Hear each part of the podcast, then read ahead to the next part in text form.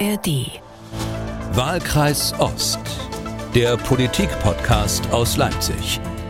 Hallo und willkommen zum alle 14 Tage stattfindenden Ost-West-Ritt durch die deutsche Politikszene. Mein Name ist Malte Pieper, ich bin Redakteur und Moderator bei MDR Aktuell und aus den Tiefen Brandenburgs und zugeschaltet Anja Meier, Chefreporterin des Fokus. Hallo Anja. Hallo Malte, grüß dich. Anja, vor 14 Tagen bei unserer letzten Ausgabe war richtig was los. Dirk Oschmann war in Hochform, der Leipziger Literaturwissenschaftler, Bestsellerautor und Ossi-Versteher, wie du ihn, glaube ich, genannt hast, woraufhin er ziemlich geschmunzelt hat. Ich erinnere mich gut. Ja, ich habe ihn ja leider nicht gesehen, aber das freut mich natürlich, dass er geschmunzelt hat. Ja, das, äh, ehrlich gesagt, Malte, es tut mir immer noch nicht leid, dass wir so ein bisschen, dass du da so ein bisschen alleine da standst. Es tut mir leid. Nein, es tut mir eben nicht leid. Genau. Ja, wir wollen das heute nochmal äh, aufgreifen. Diese Frage, sind die Ostdeutschen wirklich benachteiligt? Werden sie zu wenig beachtet? Was kann, was muss man tun?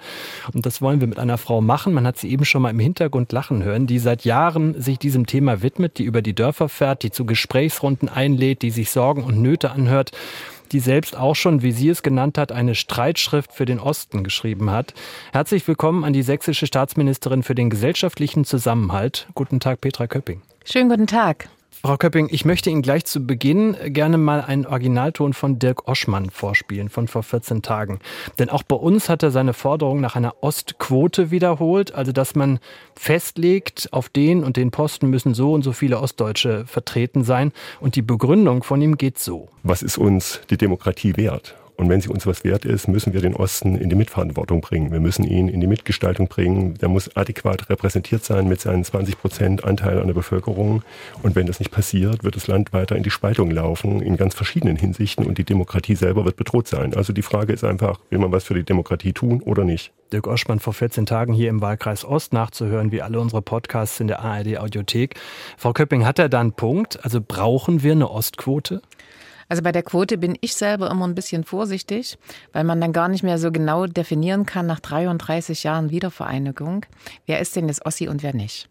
Also das wäre so mein Grundproblem. Ist das jemand, der hier geboren ist? Ist das jemand, der seine Eltern hier hatte? Ist das jemand, der wie ich sozialisiert ist in der DDR und dann jetzt hier lebt? Das ist äh, die Frage, die ich mir dahinter stelle. Aber wo ich ihm sofort recht gebe, ist, dass die Beteiligung an zentralen Stellen, ob das in Politik oder Wirtschaft ist oder auch in der Wissenschaft, dass dort äh, Menschen aus Ostdeutschland sitzen, die halte ich für außerordentlich wichtig, genauso wie Herr Oschmann. Aber Herr Oschmann sagt, ohne Quote haben wir gesehen, haben wir bei den Frauen auch gesehen in Führungsetagen, ohne Quote funktioniert es nicht. Es funktioniert langsamer als mit Quote. Und hier ist ja meine, meine Grundfrage, die ich gerade gestellt habe. Wer ist denn eigentlich Ossi? Das ist eigentlich das Problem, was ich habe. Das ist bei der Frage, wer ist eine Frau nicht? Und insofern gibt es da für mich einen Unterschied. Ne? Aber dass, äh, dass das passieren muss und dass wir da bei jeder Ausschreibung darauf achten müssen. Ich habe das neulich mal erlebt in Sachsen, da ging es um die äh, Besetzung einer Richterstelle. Und da haben sich tolle Frauen vorgestellt, übrigens aus ganz Deutschland. Und ich habe dann dann gefragt, weil nachdem wir die dritte und vierte Auswahl hatten, wo ich gesagt habe, ja, wer ist nur eigentlich mal aus dem Osten? Und da fiel das gar niemanden auf, dass wir das nicht bedacht hatten. Und insofern, großer Punkt, wir müssen Leute aus dem Osten in Funktionen bringen. Wir wissen auch, dass zum Beispiel bei Universitätsrektoren jetzt erst seit zwei Jahren zwei ostdeutsche Rektorinnen ähm, an der Führung von Universitäten sind. Das war vorher eben die ganzen Jahre lang nicht so. Und das habe ich auch schon in meinem Buch 2018 beschrieben. Aber da liegt doch die ja. Frage nahe, wie macht man das dann? Ja, indem man wirklich bei äh, Menschen, wie ich das jetzt bin, wirklich immer einbringt, Leute, wer kommt aus Ostdeutschland? Warum berücksichtigen wir das nicht? Warum gucken wir da nicht hin? Weil das oft schon wieder vergessen wird. Richtig vergessen. Weil es oft für viele Menschen, wenn wir ganz ehrlich sind, gar nicht mehr so wichtig ist, wo jemand herkommt, sondern was er kann. Und deswegen äh, glaube ich, dass dieses Erinnern bei den Gesprächen, bei der Auswahl, wo kommst du her? Welches Verständnis hast du auch für die Region? Was bringst du da mit? Das ist eine ganz wichtige Frage ist. Und da können wir uns selber an die Nase fassen. Und deswegen halte ich für schwierig, aber daran denken und das berücksichtigen, das ist wichtig. Ja. Integriert doch erstmal uns, hieß Ihr Buch aus dem Jahr 2018. Wir haben aber auch viel Kritik bekommen, ne? meine ich mich ja. zu erinnern. Ja. Also erst, erst äh, haben ja alle so, oh Gott, endlich sagt's mal eine. Und dann äh, war ja im Zusammenhang äh, mit, der, mit dem geflüchteten Sommer war es ja dann so, dass viele gesagt haben, ja, Moment, gibt es jetzt hier so ein wir zuerst und dann die oder so. Das war, glaube ich, ungefähr der Debattenraum, in den sie dann plötzlich ankam. Ich weiß gar nicht, haben Sie das äh, vorhergesehen oder beabsichtigt? Also erstmal, glaube ich, war es anders, äh, weil äh, die Kritik, die führte zu dem Buch Die Kritik gab es nämlich in den Jahren 2014, 15, als viele Geflüchtete nach Deutschland gekommen sind und auch nach Sachsen. Mein Buch ist 2018 entstanden, um es nochmal zeitlich einzuordnen. Und genau in dem Zeitraum, wo ich für Sachsen ähm, Integrationsmaßnahmen entwickelt habe, die es für Sachsen selber gar nicht gab, außer die Bundesmaßnahmen. Wir hatten keine eigenen Landesprogramme. In der Zeit kamen dann die Menschen und sagten, ja, für Flüchtlinge machen die alles, aber für uns machen die nichts. Das war so der Kontext, in dem das gestanden mhm. hat. Und deswegen haben die mir zugerufen, das war ja auch kein von mir selbst gewählter Titel, der natürlich auch ein bisschen provoziert, integriert doch erstmal uns. Das hieß, habt ihr uns den ganz vergessen? Wir haben doch auch noch große Sorgen und Nöte. Also das ist eigentlich der Untertitel dazu. Und äh, das hat mich dann wirklich auf äh, die Idee gebracht, auch zu dem Buch zu greifen, weil ich gemerkt habe, dass die Menschen in Ostdeutschland massive Probleme mit der Wiedervereinigung hatten.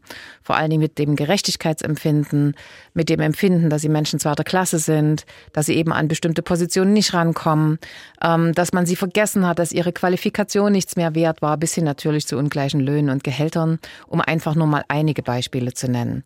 Wir stehen ja wieder vor dem Superwahljahr, zumindest was den Osten angeht. Landtagswahlen in Sachsen, Thüringen, Brandenburg.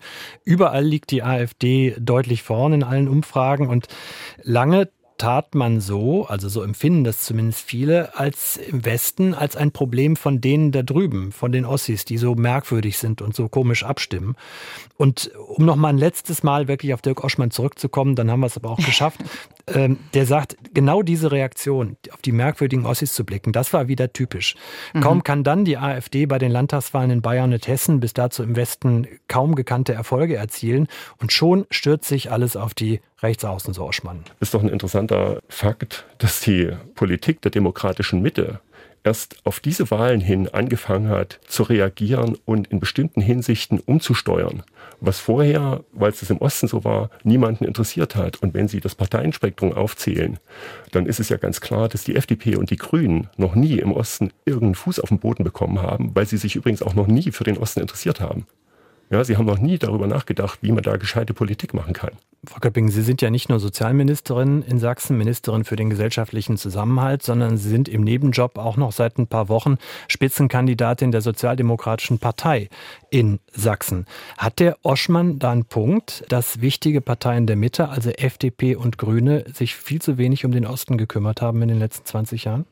Naja, das ist äh, vielleicht auch der Unterschied zwischen Herrn Oschmann und mir, dass ich nicht ganz so radikal sage, sie alle, sondern sicher war das kein Hauptthema dieser Parteien. So würde ich das gerne formulieren.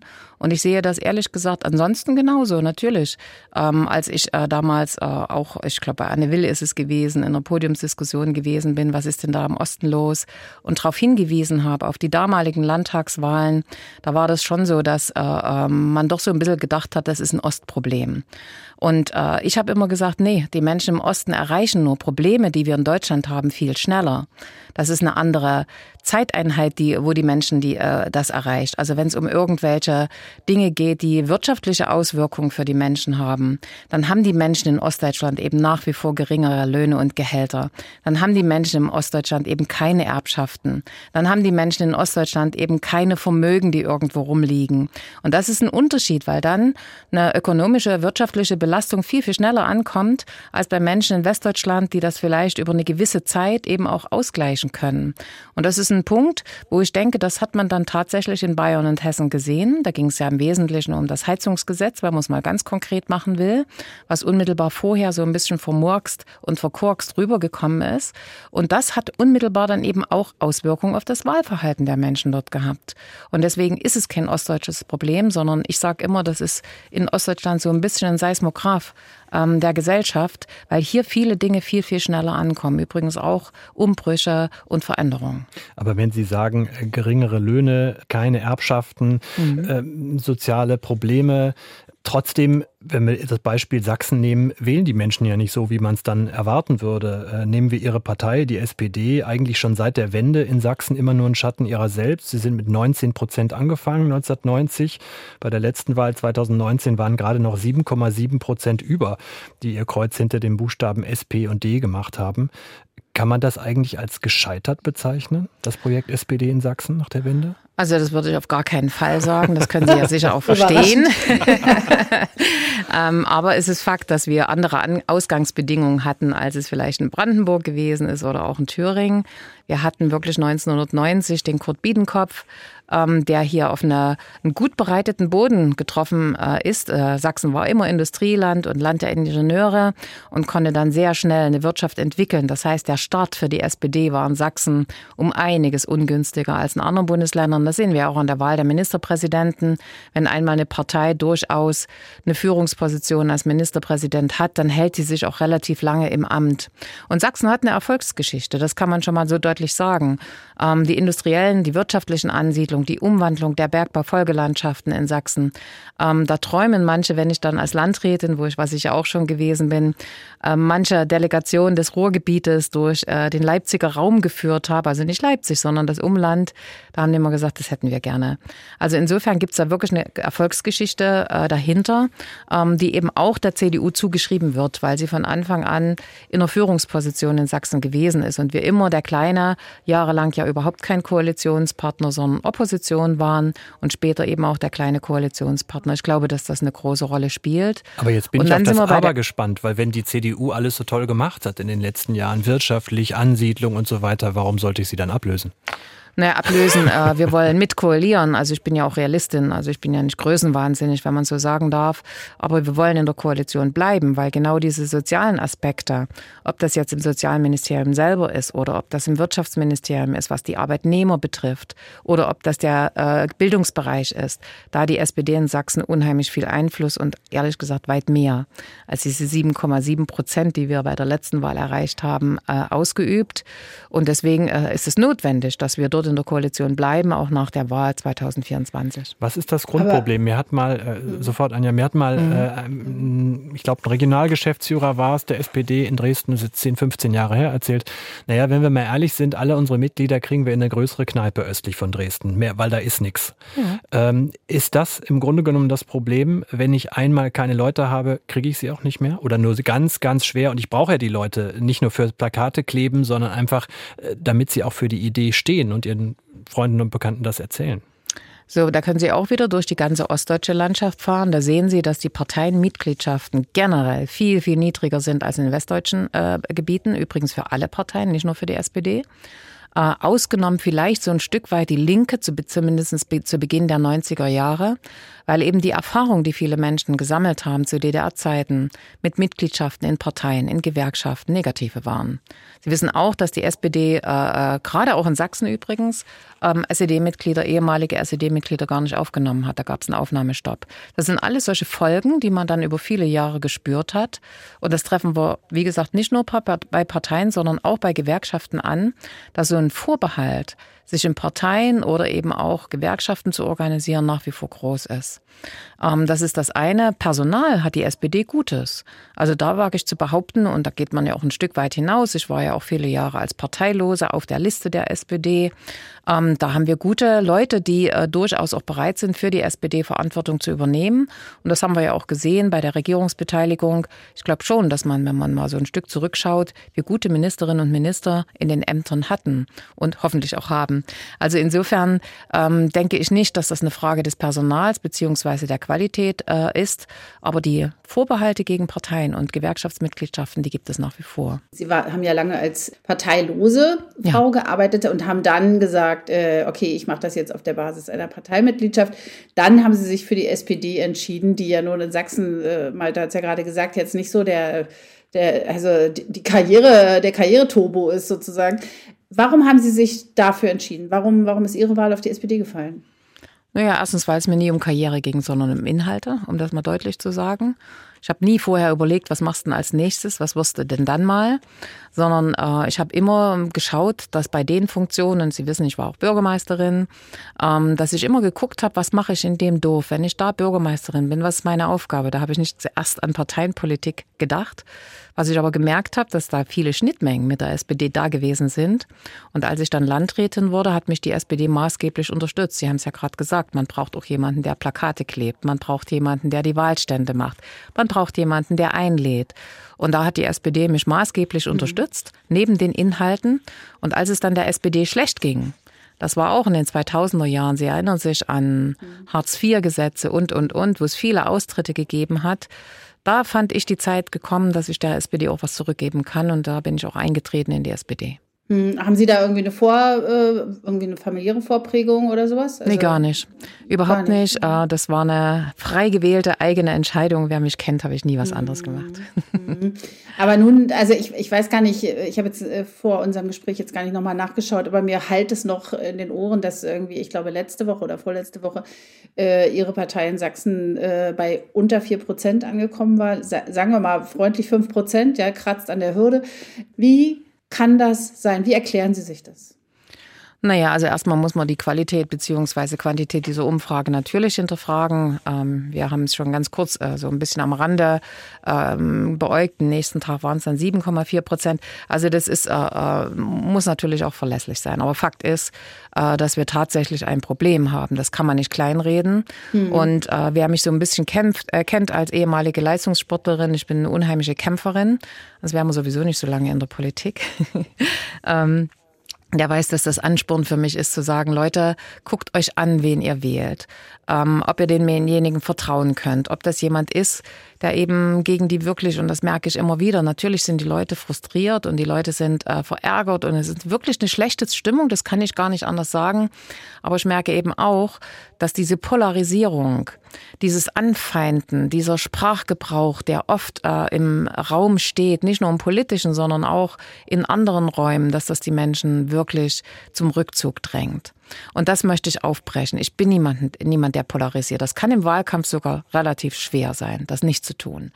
Ähm, sondern ich möchte einfach diejenigen, die sagen, ich möchte eine gute Aufgabe lösen, ich möchte eine gute Sache lösen, ich möchte mich gerne einsetzen für Ehrenamtliche, was auch immer, dass die wieder äh, äh, wirklich sich trauen, in den Bereichen aktiv zu sein. Und ich merke, dass sich viele Menschen zurückziehen.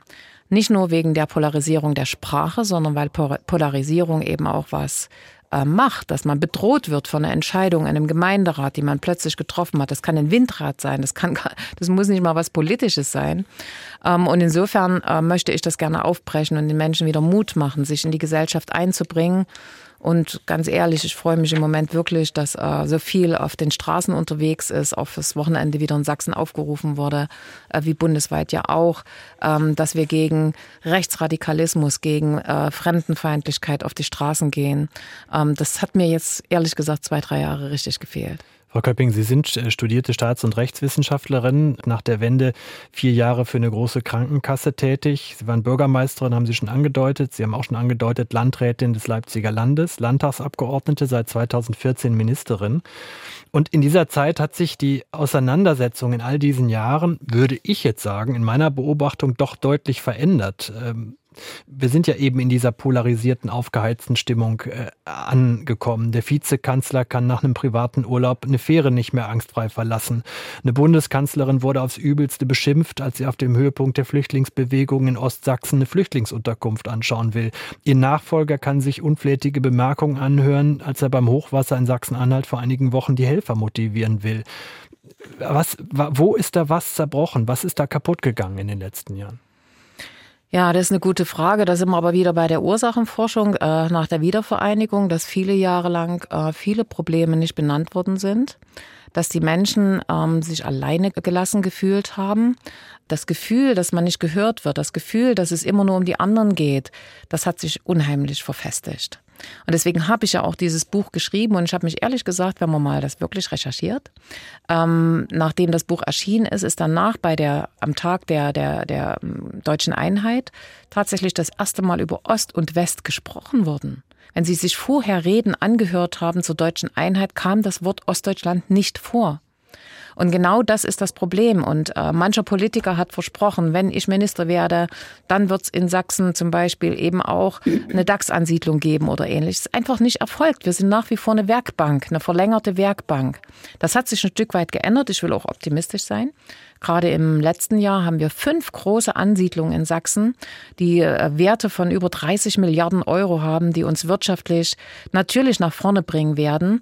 Aber ich sag mal so, die Menschen in, in Ostdeutschland, die haben eine Veränderung erlebt. Die haben Umbrüche erlebt. Und so ein Umbruch hat bedeutet, dass ich von null wieder anfange. Ich habe es immer so formuliert, wenn Sie jemanden in Westdeutschland gefragt haben, was sich für ihn nach der Wiedervereinigung verändert hat, dann haben die Menschen ihnen dort gesagt, gar nichts. Wenn Sie Menschen in Ostdeutschland gefragt haben, was hat sich denn für die geändert? Alles. Und das ist der große Unterschied. Und da haben die Menschen das Gefühl, dass sie eben diese vielen Jahre lang, äh, vielen Jahre lang weder gewertschätzt worden sind, noch eben auch das, was sie an Bildung mitgebracht haben, an Ausbildung mitgebracht haben, überhaupt adäquat anerkannt wurde. Die haben zum Teil, ich habe das selber erlebt als Bürgermeisterin, mit einer Ingenieursausbildung über eine ABM ähm, den Dorfgraben ausgeschachtet mit, mit, einer, mit einer Schippe und einer Schubkarre. Und das nicht in einer Woche oder ähnliches, sondern manchmal über Jahre. Und das macht was mit Menschen und mit Familien, die erzählen das ihren Kindern. Oder die Nichtanerkennung von in zur DDR-Zeit ähm, ange, äh, angereicherten Renten. Auch das ist so ein Thema. Ist vergessen worden im Renteneinigungsvertrag. Äh, Kann passieren, muss man aber ändern. Und das sind so Punkte, wo sie eben auch merken, dass egal wer jetzt regiert, das kann eine CDU sein und eben jetzt leider auch eine SPD, das Problem selber ist kein Problem für andere. Und das mhm. äh, macht die Menschen schon ganz schön ratlos und zum Teil eben auch wirklich wütend. Und deswegen ist die Diskussion über Ostdeutschland, sind viel wie das junge Generation, ich habe ja auch drei Kinder, die nervt das, die wollen das gar nicht hören, aber nervt die Menschen, die das hier betrifft, die sagen, eine Veränderung, die konnte ich schaffen einen Umbruch, da habe ich mir irgendwie ein bisschen was erarbeitet. Ich habe jetzt mein Häuschen und ich, das ist frisch saniert und ich habe auch ein Auto vor der Tür stehen. Ich habe eine gute Arbeit, aber ein zweites Mal schaffe ich das nicht und davor haben die Angst. Da haben die wirklich Angst und gerade dieser Tage wird herauskommen der neue Sachsen-Monitor und da werden sie das feststellen, dass die Zukunftsgewissheit der Menschen in Sachsen massiv gesunken ist. Und das ist eine Sache, mit der, die, das müssen wir ernst nehmen. Und zwar nicht nur in Sachsen, sondern eben gesamtdeutsch. Und das ist äh, eine Sache, äh, da bin ich total bei Herrn Oschmann. Das sind wir nicht fertig. Wir sind nicht fertig. Ich würde gerne mal kurz auf die, auf die Maltes in Sachsen zu sprechen kommen. Äh, Sie, wenn Sie jetzt in den Landtagswahlkampf gehen, ja, äh, da, da, Sachsen ist ja seit 33 Jahren ein auch äh, durchaus begehrter Arbeitsstandort und äh, ein Land, in dem man äh, wunderbar vielleicht äh, noch in den 90ern und Nullern noch relativ preiswert Wohnungen oder Häuser kaufen konnte und so weiter. Da sind also auch sehr viele Leute äh, aus dem Westen. Und aber auch die werden doch, äh, werden ja jetzt nicht, die haben ja diese, diese alt Gefühle gar nicht mehr, ja, diese, diesen 90er-Vibe. Äh, was sagen Sie denn denen? Sie können ja nicht in diesen Landtagswahlkampf gehen und äh, sagen, ich bin übrigens die Ministerin für die Ossis, die Kandidatin für die Ossis. Das ist ja so ein bisschen ihr, ihr Label bis jetzt. Ja, ich möchte eine Ministerin sein für die Menschen, die hier leben. Ähm, ich möchte nochmal diese, diese Mitte, die sich zurückgezogen hat, und da unterscheide ich ja nicht zwischen Ost und West, das betrifft ja alle, weil Leute Angst haben, wenn sie im Gemeinderat sitzen und bedroht werden oder wenn sie, was haben wir alles während der Corona-Zeit erlebt, dass Impfärzte äh, bedroht worden sind, beschimpft worden sind, bösartigste Mails erhalten haben. Da hat doch keiner unterschieden, ob der aus dem Osten oder Westen ist. Also insofern äh, glaube ich, dass dieses dieses Sichtbarmachen der Mitte und dass wir diese Polarisierung eben nicht mitmachen. Das wird es mit mir nicht geben. Ähm, dass wir das deutlich machen, dass Menschen auch wieder Freude haben an ehrenamtlicher Arbeit, an politischer Arbeit, an Auseinandersetzung und dass man eben nicht der Feind ist, nur weil man eine andere Meinung hat. Ich rede nicht von rechtsextremen äh, Meinungen, das ist klar. Aber dieses, dieses äh, Miteinander, das möchte, in, möchte ich in den Fokus stellen und ich habe ja auch viel mit, ähm, nein, ganz aktuelles Beispiel, gestern mit den Landfrauen gesprochen, äh, mit Martin Dulich gemeinsam. Und da haben wir eben auch gemerkt, diese Sehnsucht, dass man wieder mit normal miteinander umgehen kann, dass man äh, wirklich seine Meinung äußern kann und sagt, ich sehe das aber so und so und ich hätte da gerne den und den Vorschlag. Das ist unglaublich wichtig und dafür möchte ich stehen. Und da unterscheide ich eben nicht zwischen Ost und West, sondern da bin ich da für die Menschen in Sachsen und das möchte ich äh, spiegeln. Und das war immer mein Rezept als Bürgermeisterin, als Landrätin und auch auf dem politischen Parkett Menschen unterschiedlichster Meinung zusammenzuführen und den Kompromiss zu leben und den Kompromiss auch umzusetzen und eben nicht die Ränder zu bedienen und zu sagen, wenn du das nicht willst und dagegen bist, bist du mein Gegner. Das gibt's nicht. Also insofern äh, ist das mein Ansatz, den ich fahre und der hat mit Ost und West ehrlich gesagt an der Stelle nichts zu tun. Hm, sind Sie, äh, ich, ich kann mich erinnern, dass Sie in der Corona-Krise als Ministerin auch hart angegangen wurden. Wie gehen Sie denn mit Anfeindungen um? Ja, ich will noch mal erinnern, dass es ja vor meinem Haus diesen Fackelzug gegeben hat. Und da stehen sie schon erstmal äh, in ihrem Häuschen und gucken da aus dem Fenster und sehen diese Menschen und äh, sind erstmal, also was, was es mit mir macht, ich bin unendlich traurig an so einer Stelle. Ich bin kein ängstlicher Typ, ich bin traurig, weil ich sage, ich kämpfe jeden Tag für die Menschen hier vor Ort. Ich bin jeden Tag draußen, fahre durchs Land. Ich komme gerade von Görlitz und mache von früh bis spät, äh, damit jetzt den Menschen hier gut geht, damit wir hier gute Programme machen, damit wir gute Angebote machen, damit wir die Krankenhäuser sanieren. Und dann erlebe ich das. Und dann gibt's den nächsten Tag und da überlegt man wirklich auch mal abends äh, zwei, drei Stunden und sagt, hm, mach nicht weiter. Ich höre jetzt auf. Ja.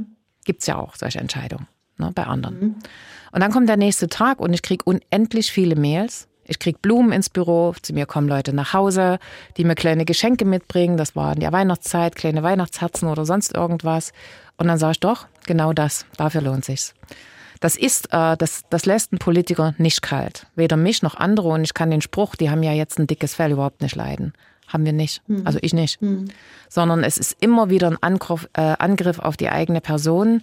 Das, was mich immer hält, ist, dass ich das Gefühl habe, dass ich vieles äh, gut und richtig mache und dass es äh, eine gute Absicht hat und dass es für die Menschen ist und nicht für mich. Manche schreiben dann, die kleben an ihren Jobs. Hallo, wenn ich wirklich viel Geld hätte verdienen wollen, dann hätte ich auch was anderes gemacht.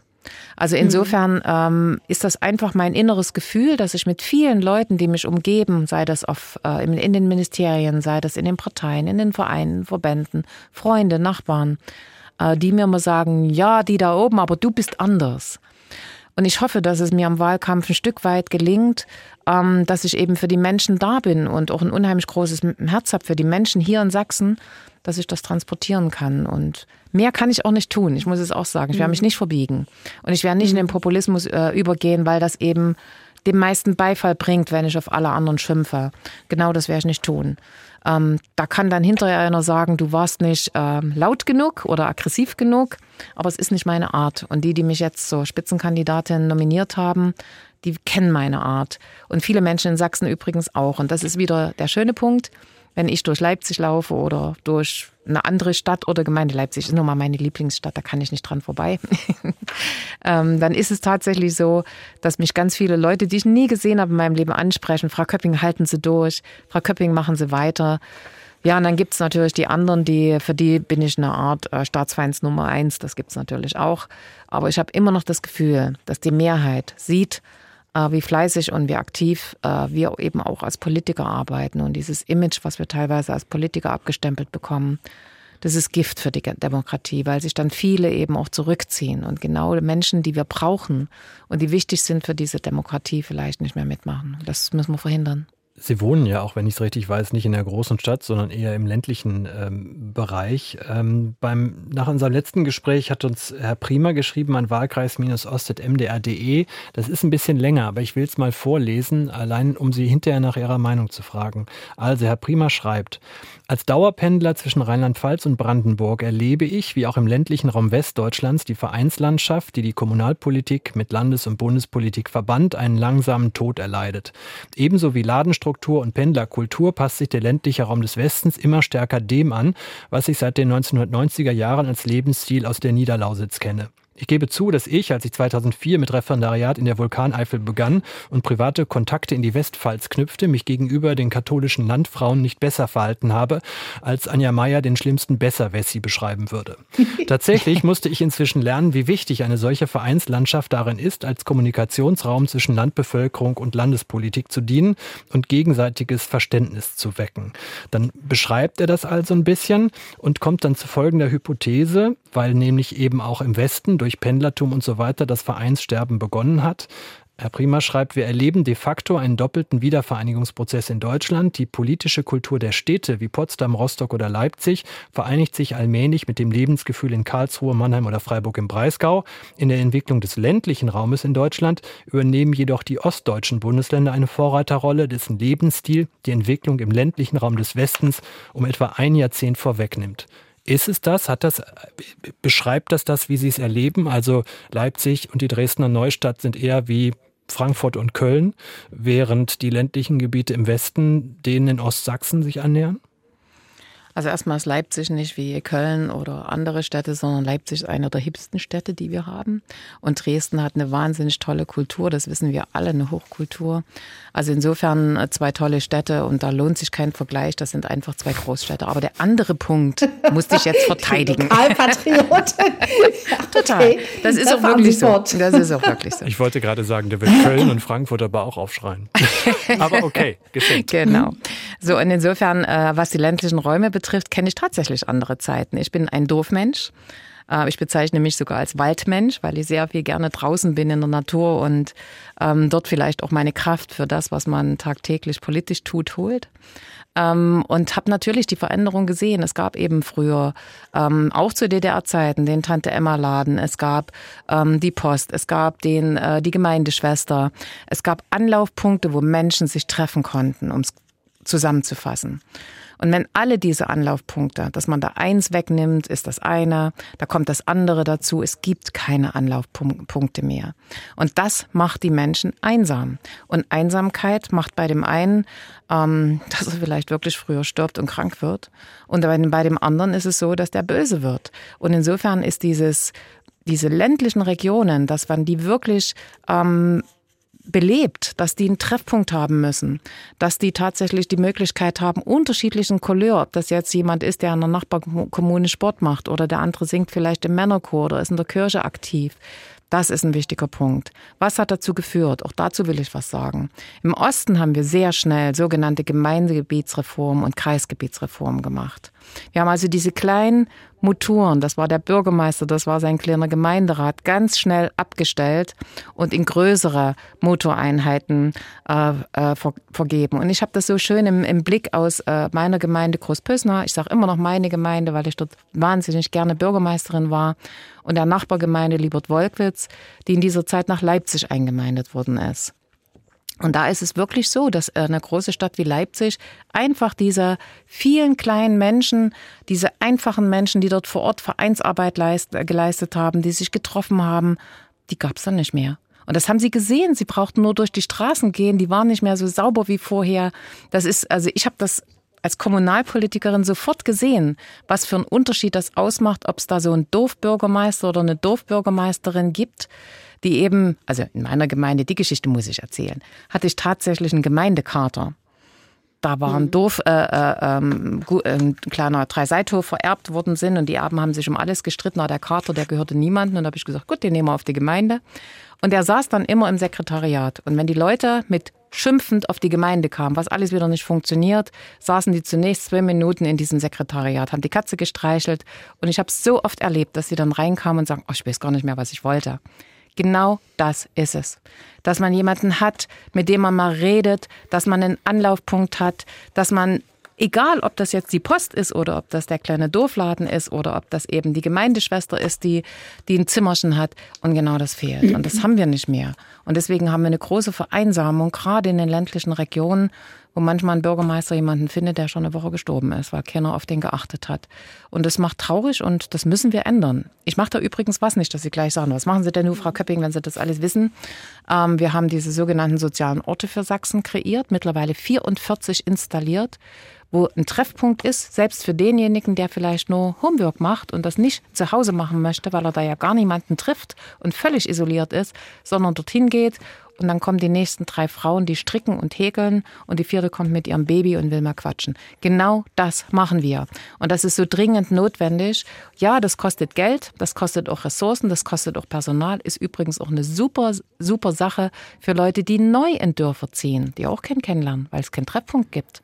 Die sind dann auch für sich isoliert, haben zwar vielleicht das hübsche neue äh, Häuschen auf dem Dorf, aber kennen niemanden in dem Dorf. Und deswegen halte ich das für so so ganz wichtig, dass wir genau an den Stellen arbeiten. Und da sind wir vielleicht wieder ein bisschen schneller als der Westen, wenn wir schon wieder was tun an der Stelle.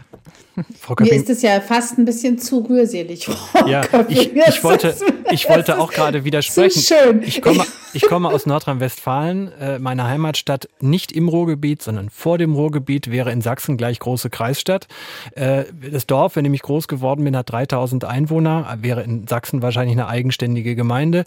Trotzdem also alles das, was Sie beschreiben, ich meine, muss man nur mal Friedrich Merz im Hochsauerlandkreis fragen, wo es ähnlich Struktur gibt wie in, in Ostsachsen. Trotzdem sind da die Verhältnisse ganz anders, als sie hier sind. Sind wir dann am Ende wieder genau bei der Frage, weil es denen im Westen finanziell, materiell besser geht, ähm, spüren sie die Vereinsamung nicht so? Na, was denken Sie denn, warum ich gesagt habe, dass wir zu schnell Gemeindegebietsreform gemacht haben? Weil sich die Festigung einer neuen Demokratie einfach nicht stattgefunden hat. Die Menschen waren viel zu schnell an große Einheiten gebunden. Es ist eben nicht nur das Geld, was eine Kommune ausmacht, sondern der soziale Kontakt. Und wenn ich in einer neuen Gesellschaft angekommen bin, wo sich alles für mich ändert und ich mich vielleicht nicht raustraue, weil ich viele Jahre arbeitslos gewesen bin und andere hatten schon Erfolg und haben schon das neue Auto vor der Tür stehen. Das ist eine ganz andere Geschichte, als wenn das über viele Jahre gewachsen ist. Da gibt's wirklich einen Ost-West-Unterschied. Und deswegen, auch wenn Ihnen das rührselig erscheinen mag, merke ich an den Standorten, wo wir das installiert haben und wo das durch die Bevölkerung angenommen worden sind, das ist ganz offene Programme, wo Kirche mit Leuten, die gar nicht mit der Kirche zu tun haben, zusammenkommen und, und, und, dann spüre ich, dass das was mit den Menschen dort macht. Es werden trotzdem welche übrig bleiben, die das nicht nutzen. Da sind wir uns doch mhm. einig. Aber es ja, gibt ja. diesen Anlaufpunkt. Und der ist bei vielen verloren gegangen. Und die Menschen bei uns, die kennen das eben, dass es das gegeben hat.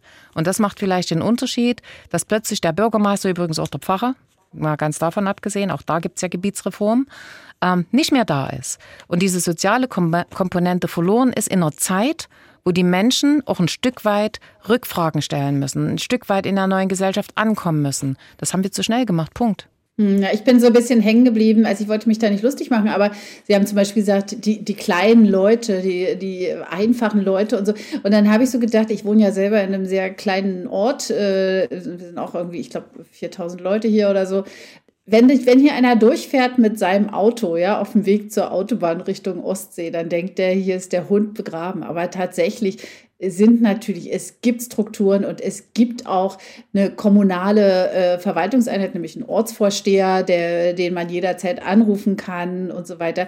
Also ich finde dieses Bild, was Sie immer zeichnen, dieses völlige Abgehängtsein, ja, äh, ich weiß nicht, ob das die Leute nicht auch ein bisschen, auch ein bisschen mürrisch machen könnte, von denen Sie da sprechen, dass sie äh, immer sagen, naja, äh, wir waren es so gewohnt, das ist 33 Jahre her, ja. Mhm. Ähm, ich, ich war im Sommer mit äh, Cem Özdemir nämlich in so einem Dorfzentrum, wie Sie es gerade beschrieben haben. Es war wirklich himmlisch. Es gab die, den besten Kuchen und die geilste Eierschecke, die ich jemals gegessen habe. Aber äh, es äh, war da, stellte sich eher heraus, es war eine Kluft zwischen den Neuankömmlingen und den Alteingesessenen. Da äh, herrschte eine große Sprachlosigkeit. Na gut, äh, das kann ja auch Unterschiede in den Meinungen geben. Und ich habe ja auch gerade gesagt, dass zum Beispiel neue Dorfbewohner durch diese Programme sehr gute Möglichkeiten haben. Ich habe ein Beispiel. Habe ich ja, gibt's ja tatsächlich in Sachsen, kann man sich natürlich angucken. Ähm, da gibt's äh, neue äh, äh, Leute, die in ein Dorf gezogen sind, in der Oberlausitz, ähm, mit ihren Familien und die haben einen alten Gasthof über den sozialen Ort wiederbelebt. Die machen dort eine Art Selbstvermarktung, die haben regionale Produkte im Angebot, also den kleinen ähm, Tante-Emma-Laden, die machen Kulturveranstaltungen. Das sind die neuen und plötzlich kommen die mit den Alten zusammen. Das ist ja genau das, wovon ich rede. Dass der Neue, der jetzt dahin gezogen ist, weil der in der Stadt arbeitet oder irgendwo anders, gar keinen Kontakt mehr hat zur Dorfbevölkerung. Und genau diese, dieses Zusammenführen wollen wir machen. Und genau das haben wir dazu äh, äh auf den Weg gebracht. Das ist aber die zweite Seite habe von der anderen gesprochen, was die Gemeindegebietsreform äh, betroffen hat, weil ich wirklich auch gespürt habe, dass die Leute einen Ansprechpartner, einen wichtigen Ansprechpartner im Ort verloren haben. Ein Ortsvorsteher ist was anderes als ein Bürgermeister. Und insofern äh, glaube ich, dass das einfach zu schnell gewesen ist. Ich sage ja gar nicht, dass es generell falsch ist, sowas zu tun, aber für die Zeit im Osten war es zu schnell. Und wir haben das ja in den 90er Jahren gemacht. Und äh, zu Beginn der 2000er Jahre, ich rede gar nicht von heute, und da waren es eben nicht 33 Jahre. Frau Köpping, wir sind auf der äh, Zielgeraden und ich würde Sie äh, nicht rauslassen, um nochmal ohne auf Sie als Spitzenkandidatin der äh, SPD zu kommen, weil von 7,7 Prozent, Sie haben selber schon gesagt, gehen Sie nicht davon aus, dass Sie jetzt am 1. September in die Staatskanzlei einziehen. Da sitzt ja im Moment Ihr Kabinettskollege Michael Kretschmer von der CDU. Und der glänzt ja in den letzten Wochen und Monaten vor allem dadurch, dass er für alles Unheil dieser Welt gefühlt die Ampel verantwortlich macht. Also man hört von ihm kaum eigene Vorschläge. Es wird im Grunde genommen alles immer in Berlin abgekippt. Man schürt man so nicht mit dieser Art und Weise, auch in seiner Neujahrsansprache, kam erstmal anderthalb Minuten lang vor allen Dingen Negatives. Wenn man das so geht, immer Verantwortung wegschiebt, schürt man so nicht Misstrauen in Politik, befeuert man die nicht noch? Also ich glaube, dass man kritisieren muss, wenn es was zu kritisieren gibt, aber dass man eben auch Gutes berichten muss, wenn es Gutes gibt. Ähm, wir in Sachsen arbeiten in der Koalition gut zusammen. Ich will das mal ausdrücklich sagen. Und äh, es hat eine Veränderung gegeben zu seinem vorhergehenden Ministerpräsidenten, der mich immer äh, äh, ja, gerügt hat, wenn man das so sagen kann, dass ich sehr viel im Land unterwegs wäre als Ministerin und eben ohne große Staffage dahin gefahren bin und mich einfach mit den Leuten getroffen habe. Da hat er immer gesagt, äh, ich wäre ja keine Landrätin mehr, ich soll mich endlich mal jetzt ministrabel benehmen. Und das macht Kretschmann nicht. Also der ist wirklich bei den Leuten unterwegs, der geht keinem äh, schwierigen Termin aus dem Weg. Wir kommen ja gerade aus Görlitz, da waren wir auch wieder zusammen, hatten die Woche einen Termin im Erzgebirge, wo es wirklich nicht ganz einfach war. Ähm, das schätze ich sehr an ihm und das finde ich gut. Aber ich bin bei Ihnen. Ähm, die Leute erwarten von uns, dass wir für die Probleme, die sie haben, Lösungen finden. Und die erwarten von uns, dass ich, wenn ich ein Problem mit Berlin habe, mit dem Minister, der zuständig ist, rede und mit dem Minister nach einer Lösung suche. Und ich merke, dass dieses Zusammenhalten zwischen kommunaler Ebene, die Bürgermeisterin, die Bürgermeister, die Landräte, die Landesregierung, dass wir dort den Schulterschluss bringen müssen. Das brauchen wir für die Kommunalwahl, für die Europawahl, für die Landtagswahl. Und dass wir dann gemeinsam eben uns auch in Berlin stark machen können, wenn es Dinge gibt aus Sachsen, wo wir sagen, das müsst ihr verändern.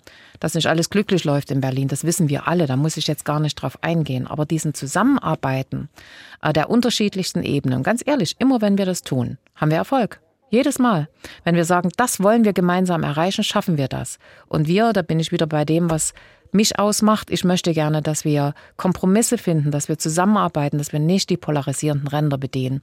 Das halte ich auch für schädlich. Aber Michael Kretschmer tritt ja nicht für die Liste Michael Kretschmer an, sondern er tritt für die CDU an, deren Parteivorsitzender auch ist. Eine Partei, die beispielsweise den laut Bautzener Landrat Witschers duldet und der weiterhin das Parteibuch hat.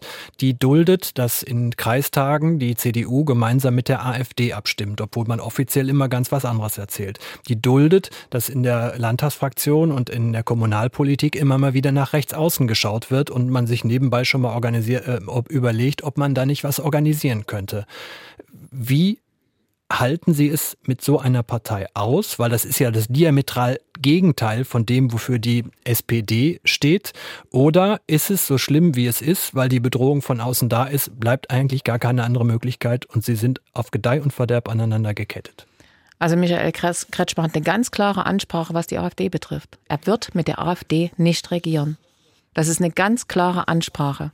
Und ich glaube, dass die Menschen von uns, da bleibe ich dabei, Aber Lösungen sind Sie wollen. sich so sicher, dass die CDU das nicht tun wird? Man könnte ja auch den Spitz, äh, man könnte ja nach der Wahl, wenn es schlecht läuft, auch sagen, na ja, dann machen wir es mit einem anderen Kandidaten. Könnte, hätte, wäre, sollte, kann ich nicht beantworten, sage ich jetzt mal so deutlich. Ich kenne seine Aussagen. Und ähm, das klingt ja jetzt fast, als wenn ich ihn da äh, verteidigen muss. Aber ich glaube, dass diese Aussage richtig ist. Er wird mit der AfD keine Zusammenarbeit, auch keine Koalition gründen. Also insofern, da bin ich ziemlich sicher.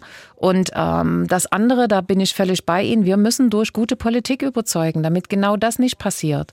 Äh, ob das ein Herr Witschers ist oder ob das äh, in den Gemeindeparlamenten ist, wo mir ja auch manchmal ein Bürgermeister durchaus sagt, na ja, die sind doch gar nicht so schlimm. Und dann kommt genau das Thema, wo sie schlimm sind. Und dann ändert sich die Meinung. Das erlebe ich auch immer wieder. Trotzdem sind ein Bürgermeister, Bürgermeisterinnen und Bürgermeister, und das ist was, was mir Sorgen macht, mittlerweile auch verängstigt. Die sagen, wenn ich wirklich tiefe Probleme anspreche in der Gemeinde, da ist bei mir der Teufel los. Und das dürfen wir nicht vergessen. Die sind dort für die Leute da, die sind vor Ort, die sind jederzeit ansprechbar. Und manch Bürgermeister hat Schlimmes erlebt, alleine wenn ich an die Stadt Kolditz denke, ist ja auch ein Schlagwort geworden, wo es über 20 Jahre lang äh, einen Unternehmer gegeben hat, der dort Leute, die anders denken, einfach terrorisiert hat. Und der Bürgermeister selber ähm, verprügelt worden ist und es nirgends gesagt hat. Der ist jetzt verstorben, den können wir nicht mehr fragen, aber es ist passiert damals. Und das sind so Zeichen, dass ich merke, dass wir die kommunale Ebene dringend stützen müssen, stützen, dass sie merken, dass wir dort zusammenhalten. Und da gab es eine Bürgermeisterberatung, wo genau uns das gesagt worden ist. Wir spüren nicht mehr, dass wir hier zusammenarbeiten. Und dafür stehe ich. Ich möchte, dass wir zusammenarbeiten und dass wir die Probleme gemeinsam lösen und niemanden alleine lassen. Anja, die letzte Frage an dich. Oder für ja, dich? unbedingt. Ich, es, ich, hoffe, ich hoffe, Sie äh, nehmen mir diese Frage nicht krumm, aber ich habe Ja, 97 äh, Prozent haben sie, glaube ich, Zustimmung bekommen von ihrer Partei. Und ich musste, entschuldigen Sie, dass ich das sage, aber ich musste ein bisschen an Martin Schulz denken, der nee, 100. auch, äh, genau, der, der, hat 100 bekommen, weil, weil das Ding so in der Grütze war gerade, dass irgendwie alle gesagt haben, du, geh mal, mach mal, mach mal, mach mal, Martin. Und jetzt habe ich so den leisen Verdacht, sie, äh, auch das ist jetzt, glaube ich, darf ich mal fragen, Sie sind 65 Jahre alt geworden letztes Jahr. Ja, sorry, aber ähm, das ist schon gemein. Äh, ich bin ja, ich bin 58, also ich weiß schon, ich, ich fühle mit Ihnen. Aber ähm, warum, warum? Also haben Sie nicht manchmal das Gefühl, die schicken Sie vor, quasi mit schwindenden Kräften der Partei, so äh, wir wissen jetzt auch nicht mehr, aber da die Petra, die gab es doch schon immer, die kann das jetzt mal machen. Ja, was äh, haben Sie sich das nicht ganz ehrlich in diesen Tagen, von denen Sie vorhin gesprochen haben, wo Sie einfach mal zu Hause sitzen und sich fragen, warum mache ich das hier eigentlich, auch mal gefragt? Natürlich. Natürlich fragt man sich, wenn man 65 Jahre alt ist, ähm, muss ich mir das noch antun oder gehe ich jetzt meinen wohlverdienten Ruhestand? Mhm. Aber ich sehe eben auch, ähm, dass ich in Sachsen, und das ist nicht in jedem Bundesland so, dass eine Gesundheitsministerin so bekannt ist wie ich. Ich habe einen Bekanntheitsgrad von knapp 80 Prozent oder ich glaube kurz über 80 Prozent. Und das ist ein Pfund, mit dem eine Partei werben muss. Und die Menschen nochmal, die kennen mich. Das gab es zwar auch schon mal bei Frau Merkel, ich weiß. Aber das ist natürlich ein hoher Faktor. Und da gibt es Menschen, die das mögen und es gibt auch Menschen, die mich nicht mögen. Und das ist einfach was, was ähm, ich mir erarbeitet habe, was aber auch die SPD in Sachsen, glaube ich, im Moment braucht. Und deswegen habe ich diese Notwendigkeit, dass ich gebraucht werde. Die war für mich ein ganz wichtiger Motor zu sagen, okay, stehe für euch bereit und das, was ich erlebe, ist keine schwindenden Kräfte der SPD, sondern ganz im Gegenteil. Ich merke, dass die Leute unheimlich motiviert sind, jetzt in den Wahlkampf zu gehen, obwohl wir alle wissen, wie hart der wird. Und äh, das macht mir Kraft und Lust. Und kämpfen bin ich gewöhnt. Ähm, als ich damals als Landrätin angetreten bin, da war ich übrigens die einzige Landrätin der SPD in 33 Jahren, noch kein Landrat gab es nicht, äh, war die Situation ähnlich. Es hat mir niemand zugetraut, dass es das klappt. Nun will ich ja kein Ministerpräsident werden, so realistisch bin ich schon, aber ein gutes Ergebnis für die SPD holen, dafür stehe ich. Und das ist mehr als 7,7 Prozent. Auf jeden Fall. Petra Köpping, sächsische Staatsministerin für Soziales und gesellschaftlichen Zusammenhang, Spitzenkandidatin der SPD in Sachsen. Herzlichen Dank, dass Sie da waren. Dankeschön. Vielen Dank. Und zum Schluss möchte ich noch auf einen Podcast der geschätzten Kollegen hinweisen, ähm, und zwar auf einen, der sich mit einem Phänomen beschäftigt, ein Phänomen aus dem Osten. Ein Name, der nicht nur in der schwarz-gelben Wand im Dortmunder Westfalenstadion den Puls sofort hochschnellen lässt und bei einigen Schaum vom Mund produziert. Es gibt da einen Fußballclub. Wir haben in der Bundesliga einen Feind, der wie kaum ein anderer abgelehnt wird. RB! RB Leipzig, der jüngste Club der Bundesliga. Nur warum eigentlich? Woher kommt die Abneigung? Und was erzählt sie uns über den modernen Fußball? Unser neuer Podcast Rasenball, Red Bull und der moderne Fußball von Andan und MDR. Ab Freitag, den 5. Januar in der ARD Audiothek und überall sonst, wo ihr gerne Podcast hört. Also wirklich unbedingt reinhören, wirklich eine richtig tolle Sache, kann ich nur sagen. Auch bei uns wieder reinhören, den nächsten Wahlkreis Ost in 14 Tagen finden Sie natürlich auch in der ARD Audiothek bei mdr.de und überall sonst, wo Sie Podcasts finden. Und wenn Sie uns noch was mitgeben wollen, eine Reaktion auf das, was Petra Köpping gesagt hat oder vielleicht einen Gast, wo Sie finden, den sollten wir unbedingt mal einladen, dann schreiben Sie uns an wahlkreis-ost.mdr.de. Wahlkreis Ost, der Politik-Podcast aus Leipzig.